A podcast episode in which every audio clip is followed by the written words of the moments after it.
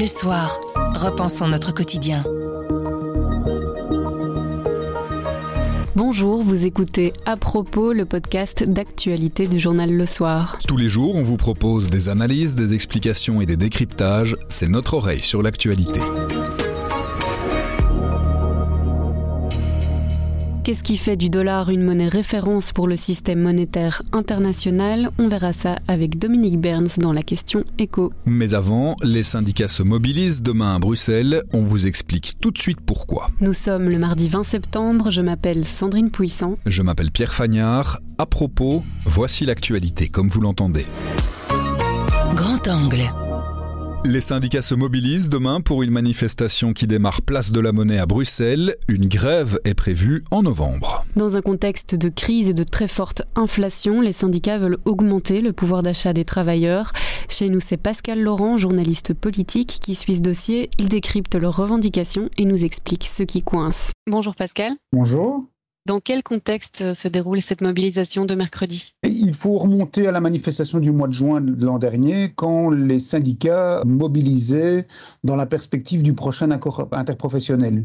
Nos auditeurs ne le savent peut-être pas, tous les deux ans, patrons et syndicats se retrouvent pour négocier la marge d'augmentation salariale.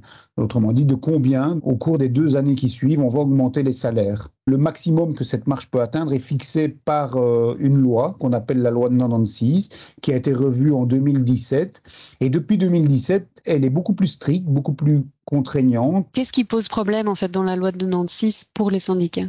La loi de 1996, elle vise à fixer tous les deux ans une marge salariale, c'est-à-dire la marge d'augmentation salariale maximum que l'on peut octroyer dans les négociations sociales au sein des entreprises, des secteurs ou de manière interprofessionnelle.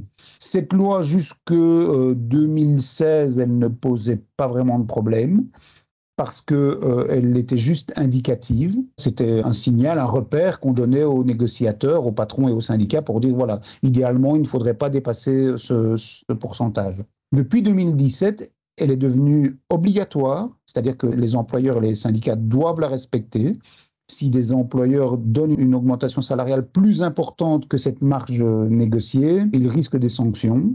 Et par ailleurs, on a ajouté un élément supplémentaire, c'est une correction dans le calcul de la marge. Donc la marge est 1,5% moins importante qu'avant. On appelle ça la marge de sécurité. C'est pour être sûr que nos salaires ne vont pas dépasser ceux de nos voisins, de nos principaux concurrents, à savoir la France, les Pays-Bas et l'Allemagne.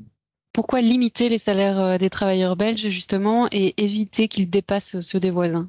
Parce que nous sommes dans un monde où les économies sont interconnectées. La Belgique est un petit pays avec beaucoup d'entreprises qui exportent à l'étranger. Les salaires constituent un des coûts de fabrication. Ce n'est pas le seul. On le voit maintenant avec l'énergie qui prend une part importante. Mais les salaires constituent un des coûts de fabrication. Donc, si vos salaires augmentent plus vite que ceux de vos voisins, vous êtes moins compétitif parce que votre prix final, lui, risque d'augmenter aussi. Et donc, les syndicats disent et disaient déjà au mois de juin, bah, écoutez, euh, avec une telle loi, on n'aura plus rien à négocier en janvier de l'année prochaine. Donc, la crainte des syndicats, c'est d'arriver au mois de janvier et de devoir constater qu'il n'y a pas d'augmentation possible au cours des deux prochaines années. Tout ça dans un contexte où le coût de la vie ne cesse d'augmenter. Les syndicats demandent de revoir la loi de 1996 pour pouvoir avoir plus de possibilités d'augmenter les salaires des travailleurs. En fait, ils voudraient qu'elle soit plus souple, c'est-à-dire à la fois qu'on retire cette marge de sécurité et par ailleurs qu'on rende cette marge indicative, autrement dit qu'on dise aux, aux, employeurs et aux syndicats, voilà, nous on vous dit qu'idéalement il faudrait qu'on ne dépasse pas 1%, 2%.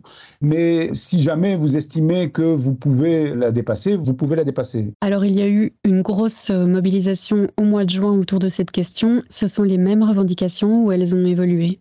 C'est-à-dire que ce sont les mêmes, mais leur ordre de priorité a changé. Aujourd'hui, les syndicats mobilisent davantage sur le fait qu'il faut des mesures rapides pour soutenir euh, les ménages face à la hausse des coûts du gaz, de l'électricité et dans une certaine mesure du carburant. Et de leur côté, les entreprises, comment elles se positionnent? Chacun voit midi à sa porte. Et le problème, c'est que les entreprises, elles sont elles-mêmes confrontées à cette hausse des coûts. Je veux dire, les entreprises consomment de l'électricité, consomment du gaz. Elles ont vu les prix de certaines matières premières augmenter à cause de l'inflation. Et parce que nous sommes dans un pays où on pratique l'indexation automatique des salaires, les salaires ont déjà évolué pour les entreprises. Alors les syndicats diront ce n'est pas une augmentation, on ajuste simplement le salaire au coût de la vie. Les entreprises, elles disent si c'est une augmentation parce que nous, nous devons sortir cet argent. Nous devons payer les travailleurs un peu plus cher avec l'indexation automatique des salaires. Et on parle quand même, euh, pour le début de l'année prochaine, d'une hausse totale de 10%. C'est énorme. Et donc, euh, les entreprises, elles voient l'indexation automatique des salaires comme un coût salarial supplémentaire et disent, nous, on a déjà donné, on ne saurait pas en plus donner une marche salariale à partir de janvier. Un autre élément accentue encore les tensions entre syndicats et entreprises, c'est le partage de l'enveloppe bien-être. Oui, effectivement, ces négociations-là viennent d'échouer euh, la semaine dernière. Les syndicats avançaient une proposition pour partager cette enveloppe bien-être qui permet l'augmentation des allocations sociales et des pensions et les employeurs souhaitaient son report, sa modification aussi parce qu'ils estimaient que le montant avait été calculé à une certaine période de l'année où l'économie se portait un peu mieux et donc ils estimaient qu'il fallait revoir à la baisse cette enveloppe bien-être. Bref, ils n'ont pas marqué leur accord sur euh, cette répartition et donc le dossier est revenu sur la table du gouvernement qui devra lui-même ventiler ces 900 millions qu'il faut distribuer euh, aux pensionnés, aux minimexés, aux chômeurs et ainsi de suite. Mais évidemment, ça n'améliore pas le climat entre les patrons et les syndicats, on s'en doute. Les syndicats reprochant même aux employeurs de vouloir jouer la montre pour lier le partage de l'enveloppe bien-être aux négociations salariales sur l'accord interprofessionnel.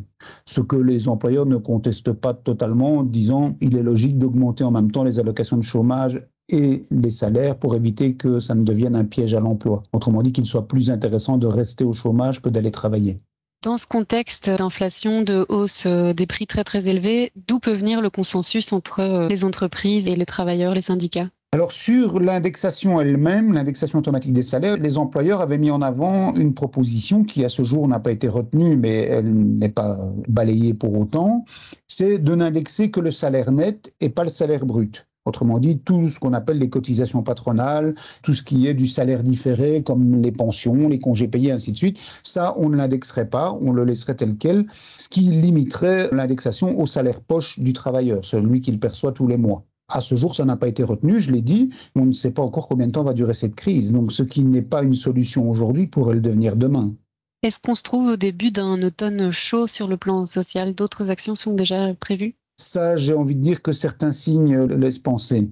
Il y a d'abord donc cette mobilisation des syndicats mercredi, il y a une grève générale le 9 novembre, mais entre les deux, on sait déjà que les Gilets jaunes tentent de remobiliser. Il y a eu une première mobilisation, mais qui n'a pas vraiment pris à Liège le week-end dernier. Dimanche prochain, c'est à la gare du Nord à Bruxelles. Et par ailleurs, euh, le PTB, qui est dans l'opposition à tous les niveaux de pouvoir, veut relancer ces vendredis de la colère, des actions de protestation les vendredis. Et ça, euh, si mes informations sont exactes, ça devrait commencer à la fin de ce mois. Vous avez appelé les différents syndicats. On s'attend à une forte mobilisation mercredi?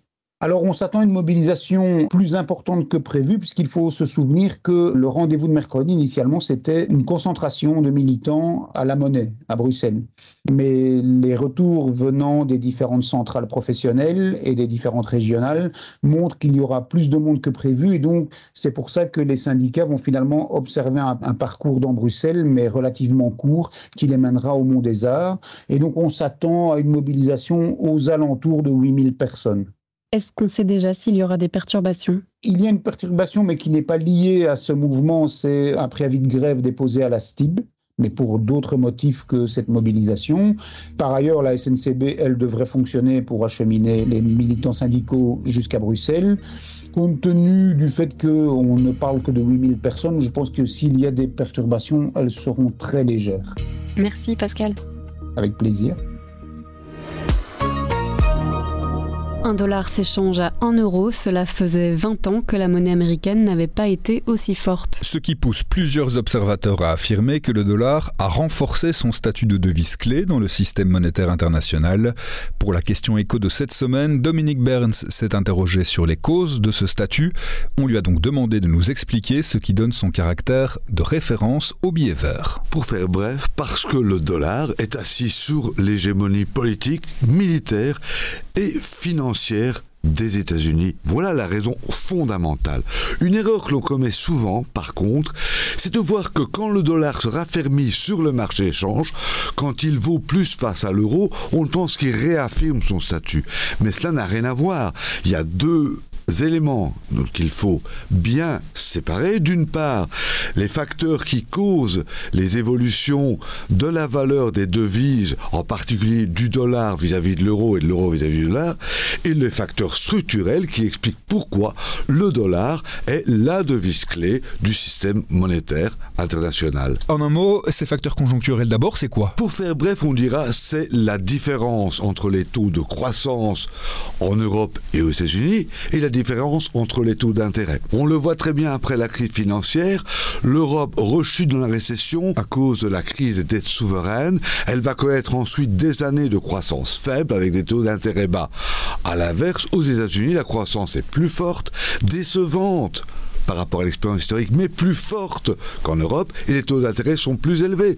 Autrement dit, le rendement des actifs en dollars est plus élevé. Les obligations, le taux d'intérêt est plus élevé, et les actions des entreprises américaines dont les profits sont soutenus par la croissance plus forte. Avec la guerre en Ukraine, la baisse de la valeur de l'euro se poursuit forcément parce que l'Europe est la première économie, hors l'Ukraine s'entend, qui est touchée fortement par les conséquences de la guerre sur les prix de l'énergie en particulier. Ça veut dire que quand on dit que le dollar se réaffirme comme valeur clé, ce serait supposer qu'il a perdu à un moment sa place de leader, mais en fait le dollar a toujours été une monnaie référence, même quand il perdait de la valeur au fil du temps. Absolument. Il n'a rien à réaffirmer du tout, il n'avait rien besoin de réaffirmer, il est toujours resté la valeur de référence. Si on regarde l'évolution du marque puis de l'euro face au dollar depuis 1971, à ce moment-là, le président américain Nixon décide de couper le lien entre le dollar et l'or. Le dollar va fluctuer sur le marché d'échange comme toutes les devises et qu'est-ce qu'on constate? Entre 71 et 2008, une longue période durant laquelle la valeur du dollar va baisser face aux marques puis à l'euro, avec des soubresauts importants.